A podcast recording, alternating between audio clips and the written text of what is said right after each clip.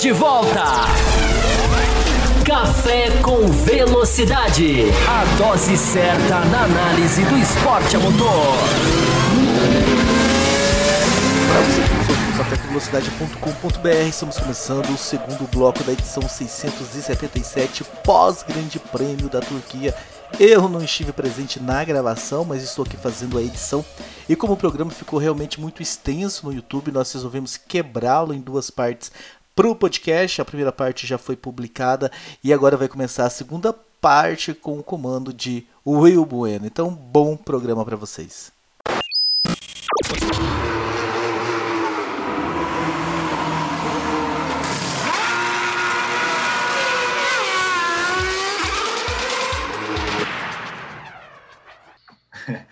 Bom, pessoal, a gente tem ah, vários assuntos para falar ainda. É, eu já vou emendar o seguinte rapidinho, que tem gente perguntando aqui também no e-mail, né? Que foi aqui, deixou eu pegar o, o, o, nome aqui, o Lucas Tinoco, né? Perguntando do Max Verstappen. Também teve a Esther, né? Que perguntou do, do Max Verstappen, falando sobre a, sobre, a, sobre a última parada dele, se foi necessária. Eu, eu, essa já até vou responder. Eu acho que ele parou porque ele rodou, né? Desgastou o pneu e, e, e foi parar. Mas é, ele foi é, a decepção do final de semana, porque era né, o grande.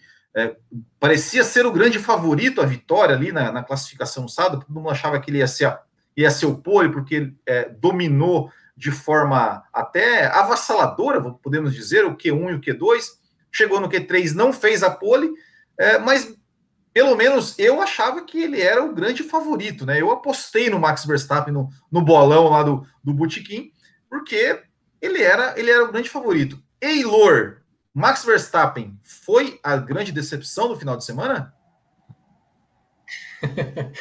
é, olha, eu acho que vendo dessa sua ótica, eu sim, mas eu acho que vendo dessa sua ótica é difícil dizer não. De fato, apresentando o que vinha apresentando foi, no fim de semana. Mas mais uma vez, gente, é, é, tem o Bottas, Oi? né? Mas o Bottas, deixa o Bottas para lá. Bottas que o Bottas? Ele tá, ele tá rodando ainda. O Bottas ainda tá rodando enquanto a gente conversa. Eu acho que o, exatamente, eu acho que tiveram decepções piores. Eu acho difícil a gente não dizer que o Max não tenha sido, porque realmente a expectativa era grande. Mas mais uma vez, o que a gente falou lá no comecinho do programa, foi uma corrida onde, onde o inesperado, esperado, que é uma chuva, que é um negócio, veio só que também veio inesperado e inesperado. Eu acho que aquela rodada do Max, por exemplo, né, a questão da parada do box, tem que, tem que ver isso, gente. Sempre que o cara roda naquela condição que ele rodou, esquece, aquele pneu não anda mais. O cara realmente vai parar e trocar, não vai ter uma alternativa, porque a, o, carro não aguenta a vibração. Então, de fato, eu acho que assim, é, esse é o tipo de coisa, numa corrida com chuva naquela condição, pode acontecer com qualquer um, dava para esperar que isso fosse acontecer. Agora, vindo de um fim de semana onde o Max apresentou tudo isso, sim, de fato, eu acho que de fato dá, dá uma dorzinha, né? Porque você pensa, pô, o cara vai, vai mandar bem, aí quando chega na hora H, tanto da qualificação do, da corrida não, não cola. É, é meio triste, mas é verdade, deu, rolou uma certa decepção. Não mais do que o Bottas ainda tomando uma volta do Hamilton ainda por cima, mas, mas dá, um, dá, dá, um, dá, um, dá uma dorzinha no coração nesse sentido. É, o Fábio Campos, essa eu vou mandar para você que é do Marcos Vinícius Sales, que ele pergunta sobre o Max Verstappen também, já, já aproveitando que a gente está falando dele. É, ele fala o seguinte: se essa é a, a, grande diferença entre Max Verstappen e Lewis Hamilton, é exatamente a questão né, que o, enquanto Lewis Hamilton é um cara já experiente e tem a paciência para saber quando precisa acelerar e definir uma corrida, o Max Verstappen ainda é afoito demais, né, como na desastrada tentativa de ultrapassar o Sérgio Pérez. Tá mudo? Tá mudo? Tá mudo, Fábio Campos? Agora voltou, vamos lá. É é, eu acho difícil a gente cravar as coisas. Né? É o que eu estava falando do Stroll, do sábado do Stroll. Foi ótimo que ele fez? Foi, mas é um outro esporte. O Verstappen já deu de demonstrações na chuva geniais. Então nós vamos chegar agora em, em Istambul e vamos falar que o cara é, é isso, é afoito, é. Cara não foi bem, o cara não foi bem. Agora, tirar a conclusão, gente, eu repito, eu acho que é importante, não sei se a transmissional enfocou isso da maneira justa. É, é, o final de semana mais diferente que eu lembro da Fórmula 1 em termos de aderência, de pista, de asfalto. Não é que estava chovendo, estava chovendo num asfalto absolutamente é, é, é, é impróprio, digamos assim, para a Fórmula 1. Então, ele foi mal. o Verstappen, eu já falei isso várias vezes, a gente não viu o Verstappen é, numa situação de brigar por título mundial. O Verstappen ainda tem que se provar em várias coisas. O Verstappen ainda não é um cara para você cravar, embora o talento dele seja inquestionável. Mas existem as outras partes que compõem o piloto de Fórmula 1 que a gente ainda não viu.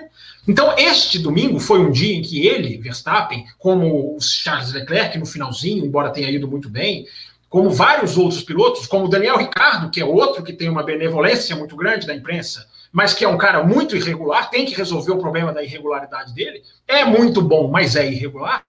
É, esses caras todos oscilam. Só quem não oscila é o cara que tem sete, vai ter oito, provavelmente. Será que vai ter nove? Quem sabe dez títulos mundiais. Mas isso a gente vai discutir daqui a pouco.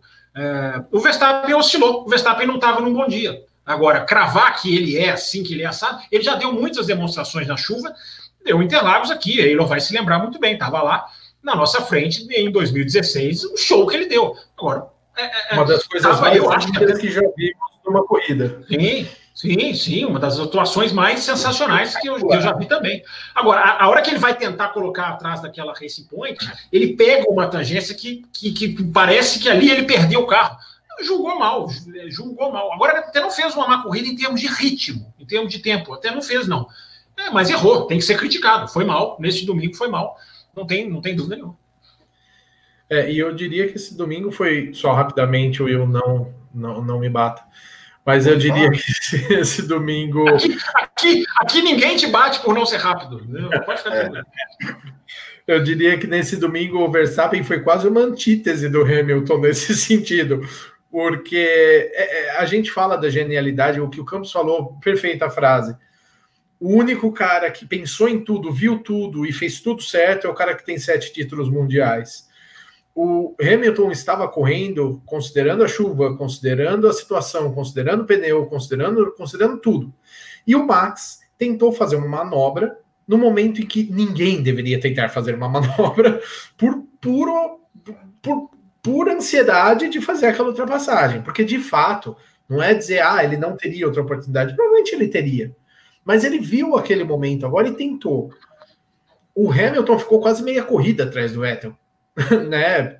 Por, esperando também o um momento, é, esperando um momento em que o carro dele é, performasse melhor, porque estava performando muito muito mal na primeira metade da corrida.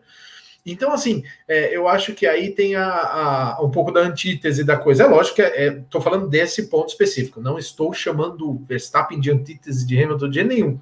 Mas nesse final de semana específico, foi um final de semana que o cara até tinha ritmo, tudo, como o Campos falou, porém cometeu erros que você não pode cometer numa corrida desse, dessa forma, né?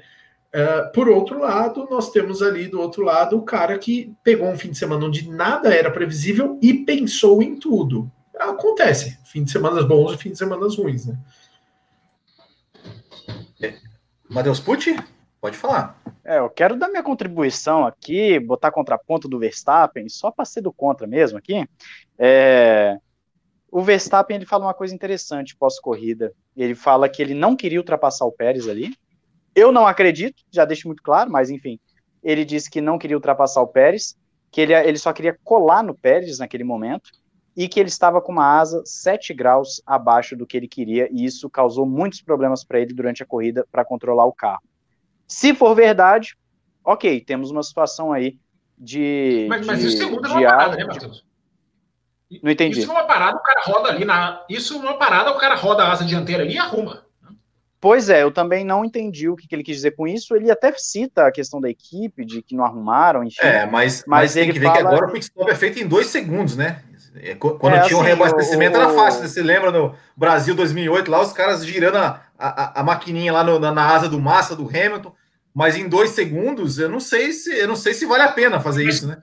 Mas é. vale a pena, você fica assim, três segundos e esse um segundo a sua asa boa vai tirar rapidamente, entendeu? O, o, assim, agora, Então, assim, isso é o que o Max falou, não, assim como a questão do, do, da Racing Point não sabemos se é verdade.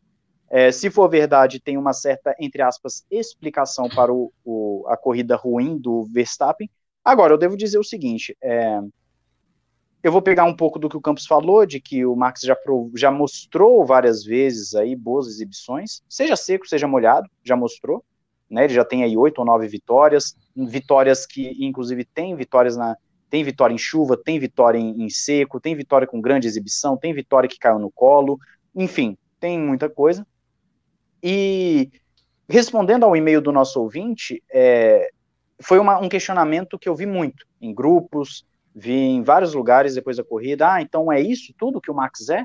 Bom, aí eu, eu, eu rebato com uma pergunta. Então, por conta de Alemanha 2019, o Hamilton é ruim? Porque ele rodou na chuva? Não, é porque ele não entregou? Porque ele, sabe? Então, assim, é, é, claro, eu não estou aqui, por favor, ouvinte que mandou e-mail, eu não estou aqui é, sendo grosso com você, eu estou apenas colocando um contraponto. É, o, o, o, por conta de um GP ruim, o cara é necessariamente to, tão, todo ruim assim, ele é, sabe, foi uma, uma corrida ruim do Verstappen agora. A gente não pode jogar no lixo que o cara tá com a Red Bull brigando não, com eu... Bottas que tem uma Mercedes. Entendeu? Então, assim, é, é, a gente não pode jogar no lixo que o próprio Hamilton olha para ele em Interlagos 2016 e fala, e fala assim: é com esse cara que eu quero batalhar. Né? A gente não pode jogar no lixo, que é um cara que chegou na Fórmula 1 com 17 anos e na primeira corrida com um carro bom ganha. Então, assim, é, é, não dá pra gente jogar fora essas coisas. O Verstappen é um excelente ultrapassador, não sei nem se existe essa palavra, mas acho que existe. É um excelente ultrapassador. Existe, é um cara que defende. É, ele, ele, ele, ele é um piloto que defende muito bem posição. É um piloto rápido de quali, é um piloto rápido de corrida. É um piloto que, no geral, amadureceu muito de 2015, quando estreou para cá. É um piloto que, no geral, amadureceu muito, deixou de ser muito afobado como ele era antes. Então, assim, foi um GP que ele não encaixou. Ele, se é, o que ele está falando é verdade e que ele não queria passar o Pérez, ele deu um azar ali de, de ter o carro num momento que, que rodou fora da pista, enfim. Acontece agora. É, não dá para a gente cravar, é que nem o Fábio Campos falou, não dá para cravar. Para mim, Matheus, isso é minha opinião, eu não estou cravando. Para mim, o Verstappen hoje é o único cara que. Único não, mas é o principal cara para você botar naquela Mercedes e bater de frente com o Hamilton. Para mim. Para mim, ele é o cara para fazer isso. Se você quer um cara para bater de frente, roda com roda com o Hamilton todo final de semana, até mais do que o Rosberg fazia, é o Verstappen, para mim, né? Mas agora, ele teve um final de semana ruim. Tem que criticar por isso. Ele, ele não fez a pole, né? Porque o Stroll foi lá e foi melhor que ele. E, o, e na corrida, a largada para mim é o que define a corrida do Verstappen. A largada dele é o que acaba, porque se na largada ele dá o pulo e ultrapassa todo mundo, acabou. Ele ultrapassa ali o Stroll e o, e o, o, o Stroll, né, que ele largou em segundo, se ele ultrapassa o Stroll, acabou. Ele ganha aquela corrida. Ele vai embora. Ele vai embora. Agora, isso coloca dele, né? outros. É, a gente coloca outros problemas da Fórmula 1 nessa única questão do Verstappen, que é o quê? Nós temos carros que são praticamente impossíveis de passar sem DRS. Se não tivesse o DRS, eu digo, eu arriscaria a dizer que o Hamilton não passaria o Pérez, se não fosse o DRS. Eu arriscaria dizer que o Hamilton não passaria ah, o Pérez. Ou se passasse, ia Hamilton, passar num sufoco. O Hamilton sabe ultrapassar, hein? Não, ele sabe. Só que, por outro lado, tem um Pérez que talvez seja um dos é. caras mais difíceis, se não for mais difícil de ultrapassar da Fórmula 1. Deixa só, então, assim, só... É, é, é, só, só para concluir aqui, é, isso agrava um outro problema da Fórmula 1, que é a questão da ultrapassagem. O DRS, ele, vamos assim dizer, ele tira a possibilidade de ter uma disputa Hamilton-Pérez e, e, e tirou, por exemplo, do, do, do, do, Verstappen, como não tinha DRS naquele momento, ele não conseguia passar o Pérez. Então, assim, é, é, são muitas questões que envolvem a Fórmula 1. Corrida ruim do Verstappen, não vou passar a mão. Corrida ruim, corrida ruim. Agora, se ele teve problema no carro ou não, aí a gente não vai saber. Se teve problema, explica o porquê dele ter tido algumas rodadas, ou enfim, mas aí é, é, o que o, é o que o Campos falou, né? A gente vai acreditar no último, senão a gente vai acreditar no Verstappen também, a gente vai acreditar em todo mundo, né? Fala.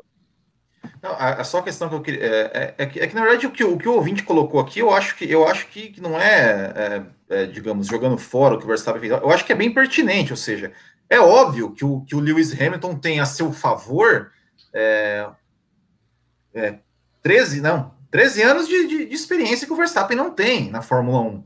É, é, se você pegar o, o, Lewis Hamilton de 2010, 2000, ele, ele também era um pouco afoito. Né? Então, eu acho que, que, que, é pertinente. Sim, a diferença é essa. Por quê? Porque o, o Verstappen ainda não tem o tempo que o Hamilton tem. Né? E, e vai aprendendo com os erros, como aprendeu. Né? Se pegar o Verstappen lá de quando começou, cometia muitos mais erros e evoluiu de forma é, gigantesca. Né? Então, é, uma, teve uma corrida, cometeu seus erros, mas cometeu erros tentando ganhar a corrida, porque ele talvez tem, tem, tentando chegar no Pérez ali para já visando visando é, o Lance Stroll. É, e falando é, em, em, ganhar a corrida, né? É, é, tem, eu vou fazer um gancho aqui pelo seguinte: a gente vai falar um pouco do, do Sebastian Vettel agora, é, porque eu quero chamar atenção para algum, alguns, alguns fatos né, que, que eu vi, é, declarações até do Sebastian Vettel. Que, primeiro, primeira questão da largada do Vettel, né, que ele falou o seguinte: ele falou, olha, é, a minha largada, eu, eu, eu sabia, eu, eu senti que se eu fizesse, se, se eu, quem, quem fizesse a tangência é, correta da pista, fosse para o lado de fora da pista, alguém ia escorregar ali. E tanto é que ele vê, eu acho que, que o Hamilton também, também penso, também acho que deve ter percebido isso, porque o Hamilton ele largou do lado de dentro e ele, em nenhum momento, ele botou o carro ali para o lado, pro lado, né, da, digamos, da, da, tangência da curva.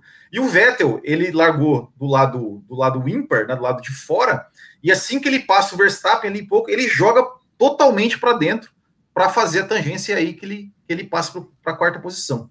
E o Sebastian Vettel, ele comentou o seguinte, é, que ele ficou muito tempo pensando é, em colocar, e que ele chegou a pensar em colocar o pneu de pista de pista seca, o slick, porque ele falou, se eu colocasse o pneu, o pneu de pista seca, é, dava até para dava até para ganhar a corrida.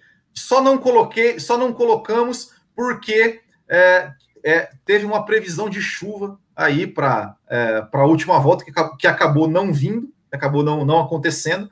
É, mas me chamou a atenção assim, o Vettel, mesmo com um bom resultado, mesmo com um bom resultado, que foi um pódio e tal, é, ele também ele, ele ficou insatisfeito. Ele queria, falou assim, ele, ele ficou lamentando do que ele poderia ter feito e quem sabe até ganhar então, é, então, então queria que vocês comentassem assim é, o desempenho do Sebastian Vettel né, nessa, nessa corrida é, e essa e essa e uma outra coisa, ele admitiu, ele ele, né, como, como, como pessoa também, ele na entrevista ele falou do Leclerc, ele falou, olha, o Leclerc cometeu um erro, tal, mas isso, esse erro vai se tornar irrelevante na carreira do Leclerc porque ele vai se porque ele vai se ele vai ganhar muita coisa ainda na Fórmula 1. E ele falou, é, é, eu tenho, é, torço muito pelo Leclerc porque ele é um piloto muito bom, ele, é, ele é mais rápido do que eu, eu achei interessante, né? Porque ele poderia muito bem falar: ah, isso aqui só tá mais rápido por causa do boicote e boicote. tal. Ele, é, ele admite, né, que, que, que, o Leclerc é mais rápido que ele, mas eu me chamou a atenção essa, essa questão, né, da, da, da, da do pensamento dele na largada é, e, do, e do, de que ele, mesmo conquistando o primeiro pódio dele na temporada, é, ele ficou insatisfeito. Ele falou: eu dava para eu ganhar essa corrida. O que vocês têm a dizer sobre Sebastian Vettel? Fábio Campos, vai você. Começa você, Fábio Campos. Ah, quem? É isso que eu ia perguntar, quem? Como que você solta vocês assim, num programa com três? Ora, é... bom, eu vou ser o primeiro a falar. Olha, eu vou usar o mesmo critério que eu usei para o Stroll. É, para mim, o resultado bem diferente da performance, embora o resultado no sábado, né, para as pessoas não esquecerem, é, merece, do Stroll é, é totalmente equivalente ao que ele fez, é justo. Agora, o Vettel, o que, que ele fez? É, como o Kvyat em Imola. Ele fez uma excelente largada. Excelente largada. É diferente de você fazer uma excelente prova. Ele fez uma excelente largada, pulou para quarto, ficou ali, impressiona muita gente. Tem gente falando aqui no chat, Danilo Mendonça. Impressiona muita gente ver o Vettel fazer uma corrida decente, porque o Vettel não estava conseguindo nem se apresentar de forma decente. Então, dessa vez, ele fez uma corrida decente. Ele segurou o Hamilton, ele ficou ali no pelotão da frente, ele não rodou, que infelizmente virou uma marca dele, infelizmente. É, mas isso não quer dizer uma boa atuação. Eu acho que se você nivelar por baixo, você só, só vai elogiar o cara. Agora, eu não nivelo por baixo. Para mim, foi mais uma atuação, uma atuação de mediana para baixo, com uma excelente largada, com o mérito de se manter firme na pista, mas ali pegou o pódio, pegou o pódio oportunistamente, mas numa situação ali que aconteceu na frente dele, não é necessariamente o cara guiou o nível do pódio para conquistar o pódio no braço. Não, ele ficou ali e conseguiu se aproveitar, é mérito dele. Mas estou analisando performance. Para mim, a performance do Vettel é também de mediana. Eu vou ficar aí, mediana, a performance do Vettel. O resultado é muito bom, excelente. Agora, a performance, para mim, se você tira a largada, uh, que é um mérito, o cara tem que saber fazer, você colocou muito bem o posicionamento, os caras estudam isso. É, mas é um trecho ali. É, é a mesma coisa que o Kvyat em Imola. É, o cara deu uma super largada. E o resto da prova dele? E o ritmo? É, ele estava perdendo para o Leclerc. Ele ia perder para o Leclerc mais uma vez. Né, não fosse a última curva. Ninguém levantou, ninguém vai levantar a mão? Não, eu. eu, eu, eu deixa ele falar. Os caras estão pé da vida comigo, eles estão sendo, não vou nem levantar a mão para esse cara mais. o Campos está amargo. É, não, brincadeiras à parte. Eu vou concordar com o seguinte aspecto que o Gomes falou, eu concordo também. É, eu não vi uma baita performance do Vettel. Andou bem. Eu não acho, assim, também não vi essa performance tão baixa. Eu acho que nas condições, se, mais uma vez segurando o Hamilton quase meia corrida atrás dele, o que já não é uma coisa muito fácil. Mandou bem, segurou a pressão. E aí eu vou colocar uma coisa que, assim, podem até não concordar comigo. Eu reclamo muito do desempenho atual do Vettel também, mas por outro lado, eu nunca deixo de esquecer até o que você falou da largada, Will, que um cara que tem essa visão na largada e que tem essa visão da corrida e que tem quatro vezes campeão mundial. Uma pessoa para ser campeão mundial da Fórmula 1 não pode ser um qualquer um. E eu acho que a gente tem que, assim, uh, também glorificar as coisas que, que tem mérito. Eu acho que a largada do Vettel, até você ver a câmera lá on board, que eles publicaram no Twitter 279 mil vezes, é realmente ele toma decisões muito rápidas, muito boas, realmente dá um pulo preciso. Eu acho que o fato dele ter ido para dentro ali na, na curva também ajudou muito ele num posicionamento que seria difícil para ele fazer ali, considerando que ele veio da parte de trás ali do pelotão. Então, muito boa. Uh, fez uma corrida, como a gente costuma falar, by the book, né? Fez uma corrida ali com, com um manual de como pilotar na chuva na mão, que eu acho que a primeira metade da prova ele e o Hamilton fizeram muito semelhante nesse sentido, né? Vamos uh, desenvolver o que o carro consegue nessa condição, que é uma coisa que o cara que tem um bom controle sobre o carro consegue analisar e executar sem erros né? Então eu acho que isso é um mérito também. O Vettel também manteve esse ritmo, soube enxergar, sobreviver a corrida nesse ritmo. Agora, em termos de ritmo dele de corrida, eu também concordo com o Campos. Não vi um grande ritmo de corrida. Não. Ele aproveitou as oportunidades, que é o que se espera realmente de um piloto de Fórmula 1 de ponta. É, soube manejar um carro numa situação uh, que não ela era propícia, que eu acho que também se espera de um cara que está andando na Ferrari e tem quatro títulos mundiais, mas eu também não vi uma coisa maravilhosa sendo feita nesse fim de semana. Agora, largando de onde largou, evitando estar no meio dos acidentes, fazendo uma boa largada, andando com inteligência uh, durante a pior condição da pista, etc, etc e tal, e chegando no pódio, por outro lado, eu acho que a soma de fatores também justifica até ele ter pegado Driver of the Day, entendeu? Tudo bem, eu acho que talvez outros pilotos mereciam tanto quanto ou mais. Eu acho que o próprio Hamilton ali fez, fez algo muito incrível, inesperado. Quem ganhou o Driver of the Day foi? O, o Vettel O Pérez também, com certeza absoluta. Porém, eu acho que uh, no, no conjunto da situação, é, não, para um cara que não está indo bem, eu acho que não dá para falar que o Vettel não foi bem. Eu acho que ele foi muito bem nessa prova. Entendeu? Agora, foi um puta ritmo, como o Campos falou, comentou. Não, não foi. Ele fez o um negócio com um manual de pilotagem embaixo do braço. Entendeu? Não, não foi muito mais. Mas e o Leclerc? O Leclerc fez uma, um baita, uma baita corrida? Acho que fez uma boa corrida também. É. Uma boa corrida. É. Boa prova. Melhor do que o Vettel? Muito melhor. Veja é, bem, eu acho. Eu, eu, já, eu já discordo. A largada, o Vettel vai para quarto. O Leclerc fica em que lugar? Fica lá atrás. Quem, quem, não, é mas, é então, mas, mas, o Leclerc então, na frente então, do Vettel. Ah, Mas, mas que assim, ok, ok, mas, a, a- mas a, larga- a largada do Vettel, né, mérito dele, né, porque ele pensou, ele pensou onde se Não posicionar. tudo, né? Pensou Não, onde se tudo bem, se posicionar. posicionou, mas, por exemplo, se não toca o Ocon e Bottas ali, Não, aí- é, entendeu? É, mas se, o Verstappen, sorte. mas se o Verstappen não roda, o Leclerc também não passava, enfim, sei lá, não, não sei, né, mas... Não, mas enfim, falando mas é- tô falando da Não, claro, mas a, mas a questão, mas a questão que eu, é que eu, fa- é que eu falo é o seguinte, é, é porque assim, ó, é, é, o, o Leclerc chegou, passou o Vettel, mas é, é bem é bom lembrar que o Vettel perdeu tempo no pit stop, né? Por causa Sim. da mais uma vez, né? A Ferrari, né? Errou com o Vettel.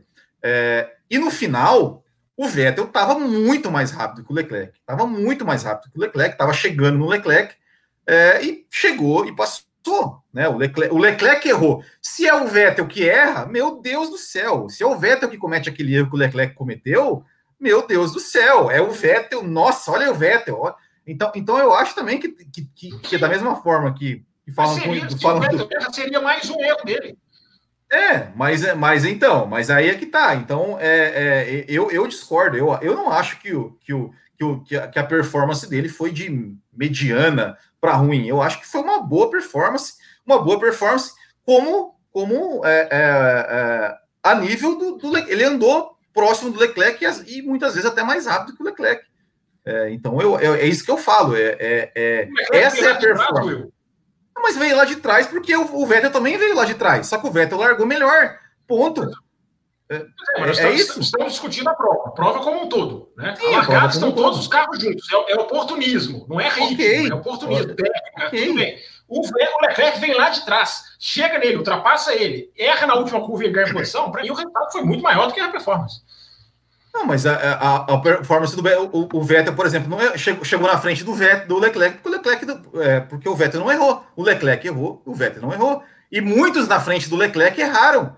Muitos na frente do Leclerc erraram. Ganhou a posição do álbum no erro não álbum. a sua pergunta não foi quem, foi quem fez a melhor prova, o melhor ritmo de prova? Para mim, foi o Leclerc. Não, a melhor, a melhor prova, como um todo, como você falou, a melhor prova como um todo. É, da largada Então, à chegada. Na, na prova, na Largada. prova como um todo, concordamos ou não? Eu não sei, eu, eu acho que o Vettel fez uma prova melhor do que o Leclerc, da largada à chegada. É, então, É, agora, né? É, é, é, enfim, mas, mas, mas também uma baita de uma corrida do Leclerc. Para mim, assim, é, eu, é, eu, eu acho que, que, que, que tanto, o Ferra- tanto o Vettel quanto o Leclerc fizeram ótimas corridas, fizeram, tiveram uma, uma ótimas performances. E né, eu, até, eu até falei, até, até comentei no Twitter durante a corrida, falei, poxa, o Hamilton, né? Vai ser heptacampeão, né? Podia né, deixar o pódio com Pérez, Vettel e Leclerc, né? Enfim, né?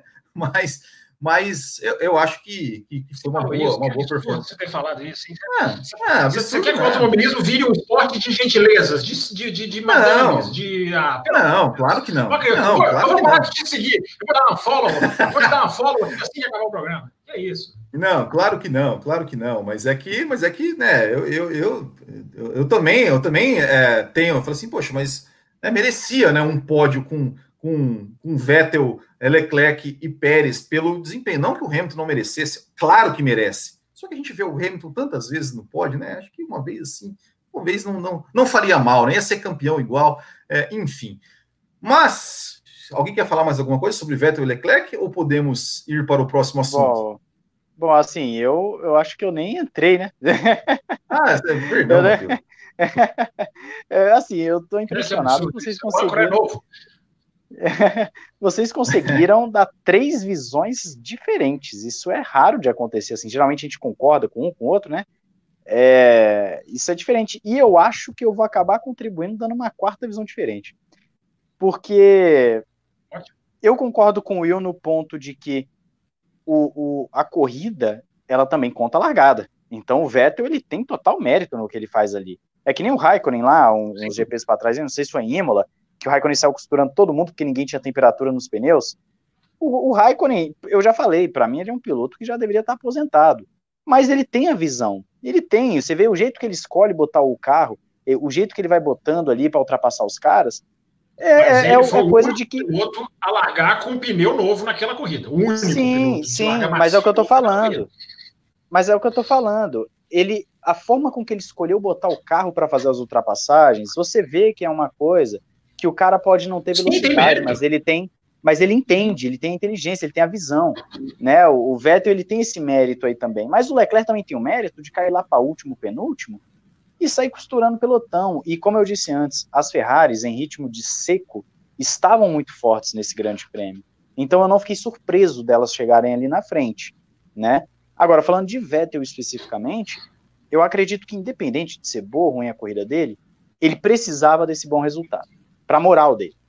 Ele precisava de um resultado para deixá-lo ali é, motivado de novo, para mostrar: olha, eu tô aqui, eu consigo, até para ele mesmo, mostrar: eu consigo, eu consigo chegar no pódio, eu consigo entregar, eu, né, eu consigo, mesmo com um carro que não é o, um, um bom carro, eu consigo chegar lá, eu consigo entregar.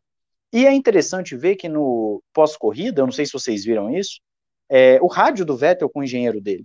Foi muito legal, o rádio dele com o engenheiro. Porque a gente estava vindo do quê? Daquelas situações onde o Vettel e o, e o engenheiro não falavam nada, eles não falavam nada. Aí é, o Binotto também não falava nada com o Vettel. Quando falava, era um perguntando para o outro questão da estratégia, que o Will até falou uns podcasts para trás. É, ninguém sabia fazer estratégia, um falava. Binotto não fala no rádio, enfim, enfim, não, mas assim, eu tô falando nem depois da corrida, às vezes falando, ah, boa corrida, essas coisas. Como por vezes pode acontecer. Ah, é, mas enfim, nunca, nunca, nunca falavam nada. Nunca falavam nada. Com o Vettel tava aquela situação estranha, porque se bicavam no rádio, não batia a cabeça estratégia. Nessa corrida, não. Nessa corrida, o Vettel vem no rádio e fala: O que, que você achou da minha primeira volta? E o cara responde: Não, foi demais, foi excelente, tal. Você tava on fire, né? Que fala na, na, na, na gíria deles lá. Aí depois falou da corrida, falou que foi muito bom, parabéns pelo pódio, mereceu tal. Foi um rádio amigável, um rádio ali de duas pessoas que estavam contentes com o resultado. Não foi aquela coisa, aquele embate como a gente estava acostumado a ver é, entre Vettel e Ferrari. Então, assim, foi um, um final de semana para o Vettel que eu acredito que foi muito bom. Foi um final de semana para ele, para ele mesmo olhar e falar: eu consigo, eu posso para ele renovar as esperanças dele para Aston Martin ano que vem, de que ele pode entregar bons resultados. Então é aquele negócio. É, o Vettel ele não tá, que nem o, Campos falou e o, e o, e o Eylor falou. O Vettel ele não tá numa grande fase, ele não vive uma boa fase. Porém, esse grande prêmio serve para dar uma, um up ali na moral dele. Serve para dar um, um, um refresco para ele. O, o Leclerc ter errado pode ter ajudado o psicológico ou o que for do Vettel demais. Por quê? Porque se ele chega atrás do Leclerc de novo, é só mais uma corrida que ele ficou atrás do Leclerc. É só mais uma corrida que ele perdeu. É agora não, ele chegou no pódio, ele não cometeu os erros, não foi ele que cometeu os erros. Eu acho que isso é importante para o Vettel, para ele voltar a ter a confiança, para ele ter a confiança do carro, para ele ter a confiança da situação, de que ele pode fazer uma boa largada, de que ele pode terminar uma boa corrida, de que ele pode conseguir um pódio, que ele pode bater o Leclerc. Né? No geral, o Leclerc ainda está melhor? Sim. No geral, o Leclerc está melhor e o próprio Vettel reconhece. Agora, eu vejo como sendo uma boa corrida do Vettel, sim. Eu acredito que a largada total mérito dele. Acredito que segurar o Hamilton também, por mais que eu tenha falado que essa Fórmula atual é praticamente impossível você ultrapassar é, sem DRS. E, mas, para mim, chama mais atenção o Vettel no pódio do que o Leclerc, do que se fosse o Leclerc. Para mim, chama mais atenção. Então, parabéns para o Vettel. Sinceramente, parabéns para o Vettel, porque foi muito bom, muito bom mesmo para ele esse final de semana e espero que renasça um tetracampeão.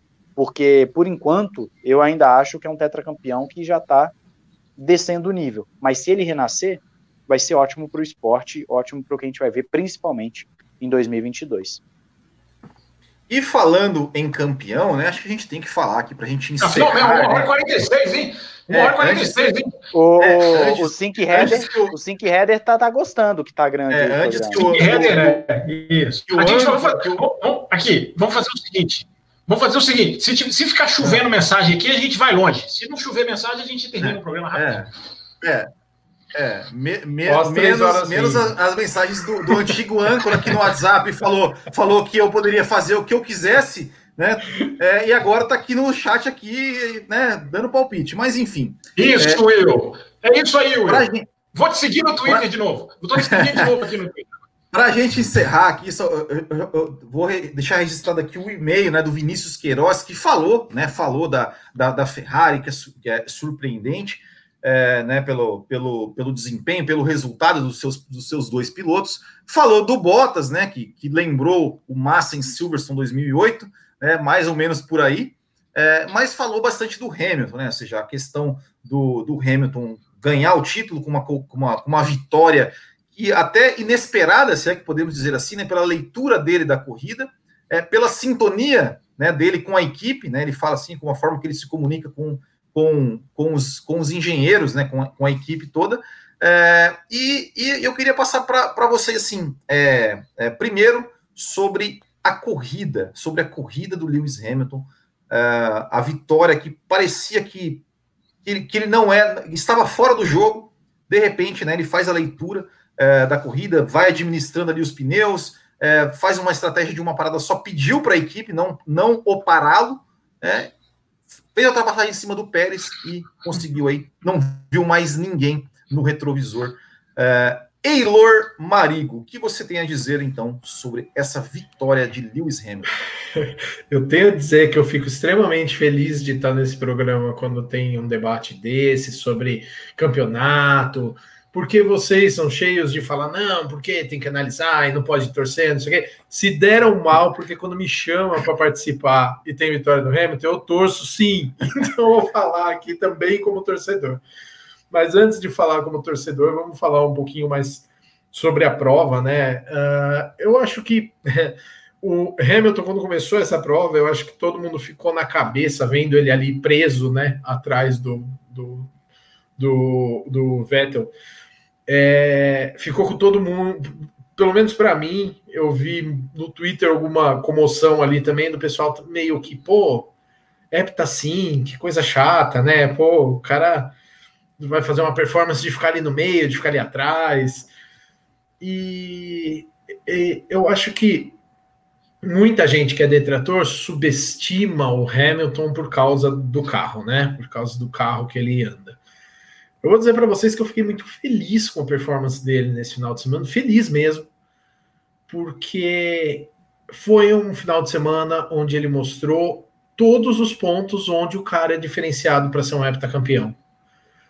Na pilotagem, sem erros, na qualidade de uh, analisar uma situação, de analisar uma prova e conseguir enxergar os melhores momentos de tudo que a gente falou, que a gente falou aí da atuação do Vettel, da atuação do Leclerc, a gente falou da atuação do Pérez, do Stroll, todos eles tiveram pontos no final de semana onde eles foram muito bem. Foi bem na largada, o outro foi bem uh, durante a corrida, na performance, o outro foi bem em aproveitar as oportunidades, o outro foi bem. Enfim. É... E o Hamilton pega tudo isso, coloca tudo isso no mesmo pacote e ganha a corrida. Tá? Porque o que, que acontece?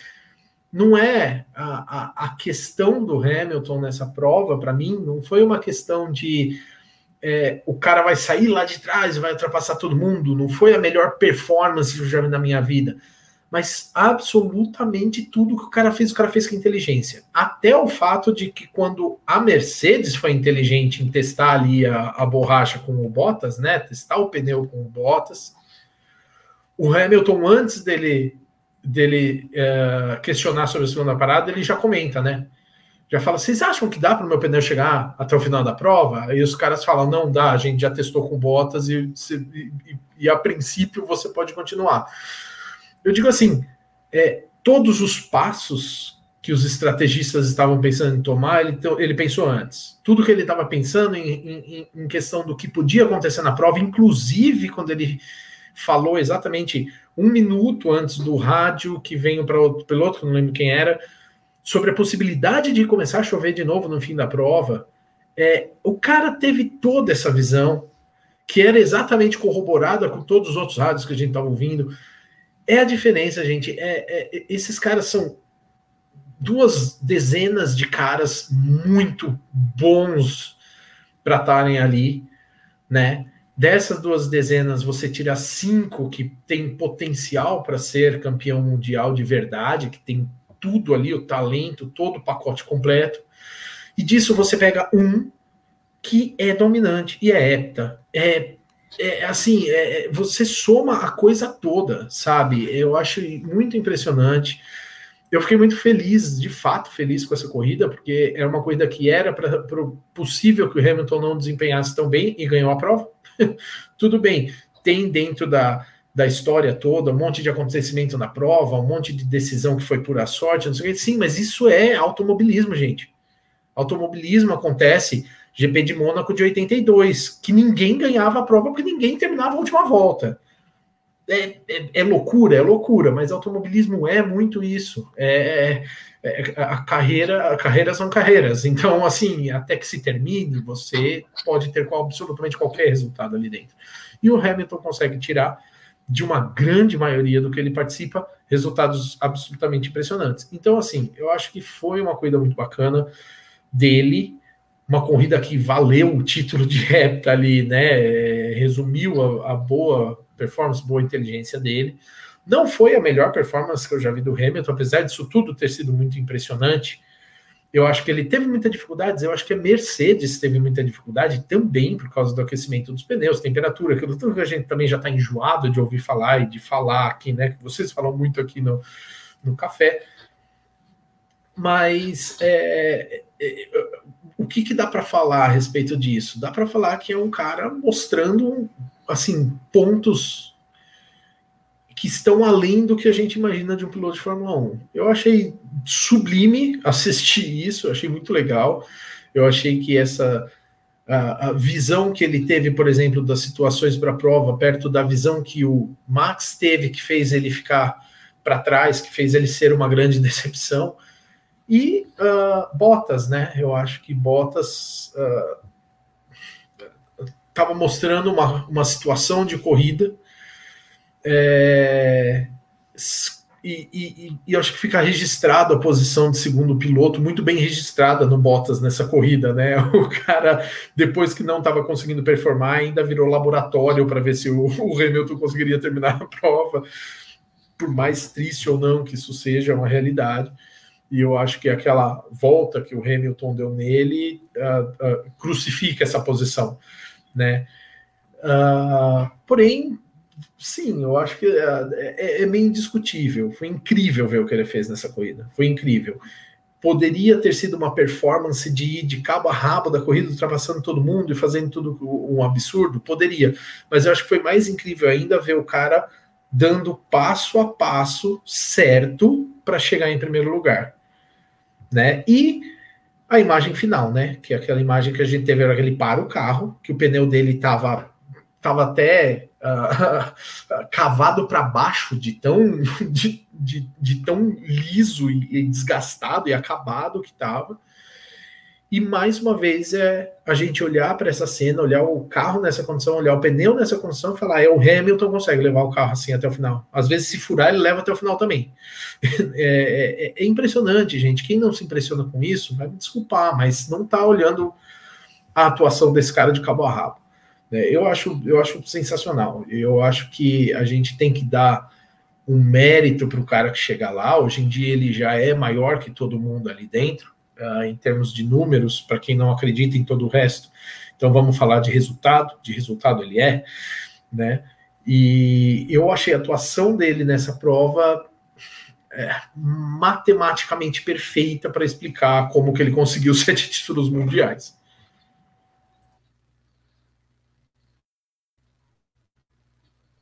É, eu, eu concordo com praticamente tudo que o Eilor falou. Eu só vou discordar de um ponto. Ele errou sim. Ele errou no momento em que ele saiu da pista e até perdeu uma posição. Mas é claro que isso não apagou o brilho da performance dele. Foi fantástico. O Hamilton foi fantástico por quê? Porque a Mercedes não era a favorita. É um daqueles raros momentos em que a Mercedes não é favorita agora e não era favorita com força. Porque ela, eu repito o que eu falei há, há um tempo atrás, ela não era a melhor de chuva e nem a melhor de seco. Então, se alguém tinha dúvidas do tamanho do Hamilton, da capacidade do Hamilton, da velocidade, da inteligência, do gerenciamento de pneus, da visão de corrida, se alguém tinha dúvidas quanto a isso, eu acho que hoje, hoje não, ontem, né? Ontem foi tirou a dúvida. Se alguém tinha dúvida, tirou a dúvida. Porque o Hamilton apresentou tudo, é, é o que o Eilor falou. É, ele mostrou todo o pacote. Ele mostrou uma boa largada, ele mostrou consistência, ele mostrou gerenciamento de pneus, ele mostrou é, a visão da, da corrida, ele mostrou tudo. Ele mostrou tudo. Ele mostrou o, o, o, ritmo depois de ultrapassar o Pérez, que abriu 30 segundos. Então, assim, é, é um cara que, que as pessoas podem até argumentar que se ele tivesse um companheiro de equipe mais forte, ele talvez não tivesse ganho um ou outro campeonato, ok, a gente pode até argumentar isso. Mas falar que ele não é gigante, que ele não é um baita de um piloto, isso não tem como dizer, gente. Isso é, é querer negar a realidade, né? Então, o Hamilton tem sete títulos, tá numa equipe de ponta porque ele é um piloto de ponta, mas faço a minha ressalva que ele é piloto de ponta, primeiro piloto, porque para ser segundo piloto você não precisa ser de ponta. Caso do Bottas, né? O Bottas não é um piloto de ponta e está ali para fazer o, o básico para a equipe ganhar o título de construtores. E, e ele está nessa posição porque ele se colocou nessa posição. Porque ele, em 2007, brigou pelo título com um Alonso de companheiro. Porque ele, em 2008, foi campeão mundial. Porque ele venceu pelo menos uma corrida em toda, todas as temporadas. Né? Então, ele se colocou nessa posição. O Hamilton é gigante. Você pode achar, como eu disse, que ele talvez não ganhasse se tivesse um carro inferior, né? não ia ganhar tantos títulos, ok. A Fórmula 1 funciona dessa forma, nós sabemos que o cara precisa ter um carro bom para ser campeão. Né? Talvez se o Rosberg tivesse em 2017, 2018, talvez o título ficasse para o Vettel, talvez o título ficasse para o Rosberg. Ok, a gente pode até entrar nesse mérito em algum outro programa.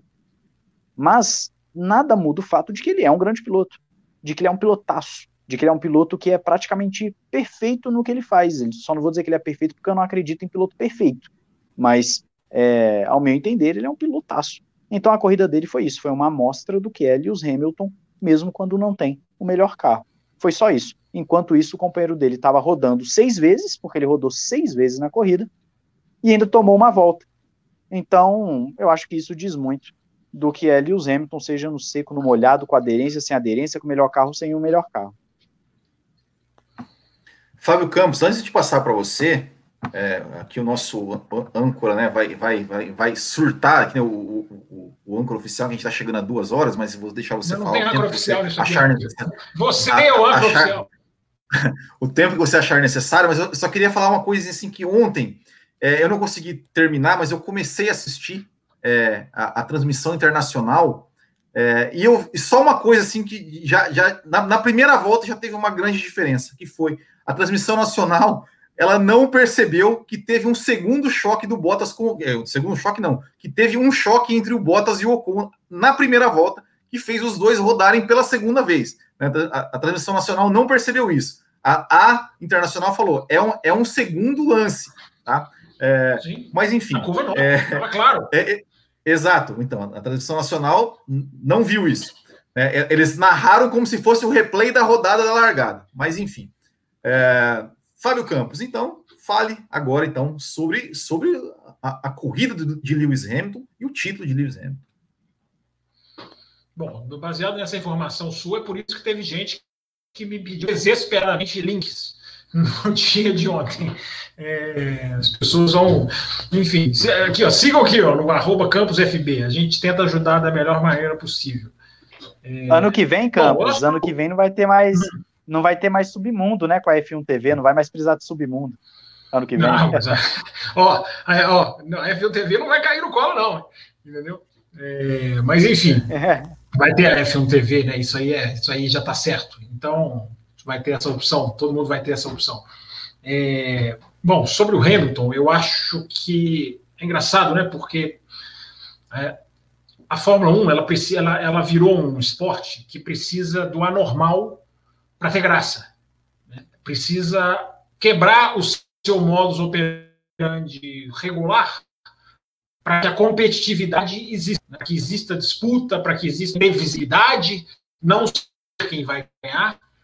É, tudo isso a Fórmula 1 precisa de uma ajuda externa, de uma coisa absolutamente fora do normal para ter incluído nos seus elementos. E eu estava pensando nos títulos do, do Schumacher, né, que a gente viu o Schumacher enfileirar títulos também. É, Uh, e o Schumacher os títulos, alguns títulos digamos, performances apagadas, né? Uh, eu me lembro aqui do Epta em Spa, 2004, aquele título em Suzuka em 2003, aí foi o sexto, um ano antes. Também aquela atuação errática, uh, enfim, uh, teve a vitória na Hungria em 2001, não foi brilhante, aquele carro de 2001 não tinha, não tinha muita graça para a concorrência também. É, e eram títulos do Hamilton, né? O Hamilton várias vezes conquistou títulos sem estar no pódio. Né? Conquistou títulos no México sem estar no pódio, enfim. É, não todos. Nesse é, a impressão que eu tenho é que o willismo foi generoso. Se existem os tais deuses do willismo, eles não existem, eu estou brincando, mas o automobilismo deu a chance de ver o cara chegar na carreira dele, da vida dele, de uma maneira tão bela, tão bem desenhada, tão quase que cinematográfica. Se tivesse mais ultrapassagens, e eu discordo do Matheus, eu acho que o DRS, sem o DRS as coisas não são. A gente teve 30 voltas antes do DRS ser liberado, e a gente viu brigas, a gente viu o piloto indo para cima, a gente viu o piloto defendendo a posição, escorregando lá fora. É, então, existe alguma coisa é mais difícil? É, mas é melhor. É mais. É mais. mais Faltou um pouco isso nessa corrida? Talvez. Talvez seja, tenha sido a única coisa que faltou. Né? Passagens bonitas, mas aquela coisa plástica. Mas o automobilismo deu a chance, por sincronia do destino dos planetas, seja lá de quem quer for, da gente ver o ETA vir de uma maneira absolutamente linda. Porque foi lindo. Foi lindo. Foi lindo ver a corrida, foi lindo ver o que o Hamilton fez, foi lindo ver o Marca, indo ver o Vettel fazendo do jeito que fez. Né? Eu que acho que Vettel e Hamilton são amigos demais, eu preferia a realidade, mas não é por isso que eu não vou deixar de reconhecer o que você vê que é honesto, você vê que é sincero do Vettel não só chegar no carro e dar aquela cumprimentadinha, mas não, cumprimentar mesmo. Você vê que ele estava falando alguma coisa por isso, que estava passando alguma coisa para o Lewis naquele momento que era emocionante para o inglês. Eu acho que a gente teve uma. uma é, tiveram uma manhã, parabéns para vocês que acordaram, sei lá, sete horas da manhã para ver corrida. Vocês tiveram uma manhã e eu tive uma noite. É, muito agradável acompanhando uma corrida imprevisível, uma corrida movimentada, uma corrida que por linhas tortas foi a melhor, a corrida mais certa do ano, desse ano pobre esportivamente de 2020, mas teve uma corrida que eu acho que valeu a pena de assistir, que foi esse prêmio da Turquia, por tudo isso que a gente já falou, né? um assalto no tempo de secar, nunca mais vai acontecer, porque se a Fórmula 1 voltar lá dois meses, o assalto provavelmente já vai estar muito mais assentado.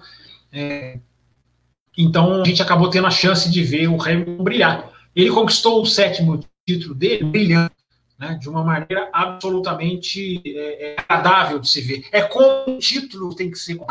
É como um título, como uma vitória, como um piloto tem que ganhar uma corrida. Né? Fórmula 1 se acostumou tanto, nós nos acostumamos tanto a ver a tal é, barba, cabelo e bigode, o cara que lidera, o cara que, que, que, que, que arrebenta com as corridas sem nenhuma competitividade, larga na frente, o carro é melhor. Quantas vezes a gente vê isso todo final de semana, praticamente? Nesse final de semana a gente não viu. E esse final de semana era justamente um final de semana especial para a gente não ver isso. Para a gente ver o cara, o seis vezes campeão, mostrar para o mundo como ele está, a meu ver, cada vez mais. Antes era um, Agora eu já não sei se são dois, três degraus acima do resto. O nível do Hamilton está muito acima do resto. Eu acho que pode estar até aumentando, e a gente não está percebendo isso por causa do carro, mas é muito possível a diferença braçal esteja aumentando. Não dá para cravar, agora eu falei, os caras erraram, os seus dias ruins. Uh, quantos dias ruins tem esse cara? Quantas vezes a gente conta dias ruins desse cidadão? Sete vezes campeão do mundo. Né? É raro, é cada vez mais difícil a gente lembrar de dias ruins dele. As corridas que ele não ganhou esse ano porque o pneu foi totalmente em si, foi punido. É, tem sempre um fator Porque quando ele é possível graça. É possível, com carros iguais, nós não vamos saber isso. Estou falando aqui, é claro que é uma, apenas uma, uma, uma sem base. Mas é possível que com carros iguais fature o título de um, de um campeonato de 17 provinhas a 14, com tanta antecedência assim. tanta sobra como fica evidente na sua comparação com seu companheiro de equipe, que a gente não deve nem comparar mais. Não existe comparação entre Hamilton e Existem situações em que o Bottas supera o Hamilton. Uma coisa completamente diferente de ter comparação. Não existe. Não existe comparação. E eu devolvo essa pergunta para o ouvinte. Com quem existe comparação? Com os títulos mundiais? Para mim já é passado. 92, 3, 4, 5 vitórias? Para mim já é passado. Eu pergunto o que me vem no Twitter hoje à tarde. Eu já penso em 120 vitórias? Mais do que isso? Nove títulos mundiais, o oitavo é certo, porque os carros vão praticamente nada, é o mesmo. O encaminhamento do oitavo título mundial está absolutamente claro. Mas nove? Quem sabe até títulos mundiais? E depois? Vai parar em cento quantas? Já está beirando a centésima. Eu já fico até onde vai, porque não está no final da linha que ele está percorrendo. E isso é assustador. Para encerrar, né, a nossa, o nosso, nossa edição de hoje, é, de um bloco só, um bloco, mesmo se fosse dois blocos, a gente ia estourar o nosso tempo limite aqui, entre aspas, né?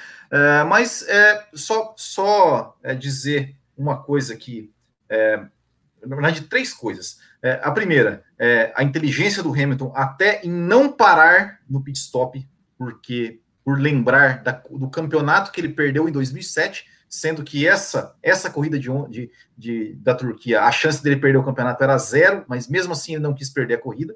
É, a segunda, que é uma frase que, né, com base com tudo, tudo isso que o Fábio Campos falou, que vocês falaram sobre o talento do Hamilton, é, é uma coisa que, que eu falo isso também por puro achismo, mas eu não tenho nenhum medo de, de errar, que é o seguinte, se tivesse 20 Mercedes, o Hamilton teria os mesmos sete títulos mundiais se tivesse 20 Mercedes no grid, porque ele é muito acima do que qualquer é outro é, do que qualquer outro piloto hoje no, no grid. Ele, é, ele está um nível acima. E para encerrar, uma pergunta que vai ficar aí para o próximo programa. Mandem e-mails, então, respondendo essa pergunta, porque semana que vem não tem corrida, né? Não tem corrida semana que vem, né? Agora eu que estou perdido aqui. Mas acho que não tem corrida semana que vem. Então, respondam essa, é, mandem, mandem é, no e-mail a resposta para a seguinte pergunta: aonde vai parar Lewis Hamilton? Né? O Fábio Campos já deu aí uma previsão. Aonde vai parar Lewis Hamilton? Aonde vai parar? Com quantos títulos, quantas vitórias, quantas cores? Responda, manda um e-mail para a gente, para a gente responder e conversar sobre isso também. Fala o endereço do e-mail. É, café com velocidade, oh. arroba gmail.com. Uh... O, o, Will, o Will já deu dois excelentes temas para o programa. Já deu o do, das 20 Mercedes se o Hamilton ganharia, porque eu acho que isso dá um debate muito bom sobre os pilotos, e, e aonde vai parar o Hamilton. Eu acho que é uma discussão interessante também, porque dá para começar a falar até mesmo de novo regulamento, que é uma coisa que eu particularmente bato muito na tecla. É excelente, mandem os e-mails aí, porque tem muita coisa para falar sobre isso. É isso aí. Então, queria agradecer a todos vocês, né? Você, vocês, integrantes oficiais Fábio Campos e Matheus Pucci, e um agradecimento especial ao Eilor, é Eilor, viu, Matheus? Eilor que rima com amor. Tá? É, eu falei o quê? Eu falei o quê? É. Ah, então, perdão, perdão. Não é Eilor. É, é Eilor, que rima com amor. É, é, Eilor, muito obrigado pela sua participação. E é isso aí. Valeu, gente. Obrigado. É sempre um prazer estar aqui e apoiem o Café com Velocidade. Valeu, pessoal. Muito obrigado. Até semana que vem. Termina aqui Café com Velocidade, o mais tradicional podcast sobre corridas do Brasil. Café com Velocidade, a dose certa na análise do esporte a motor.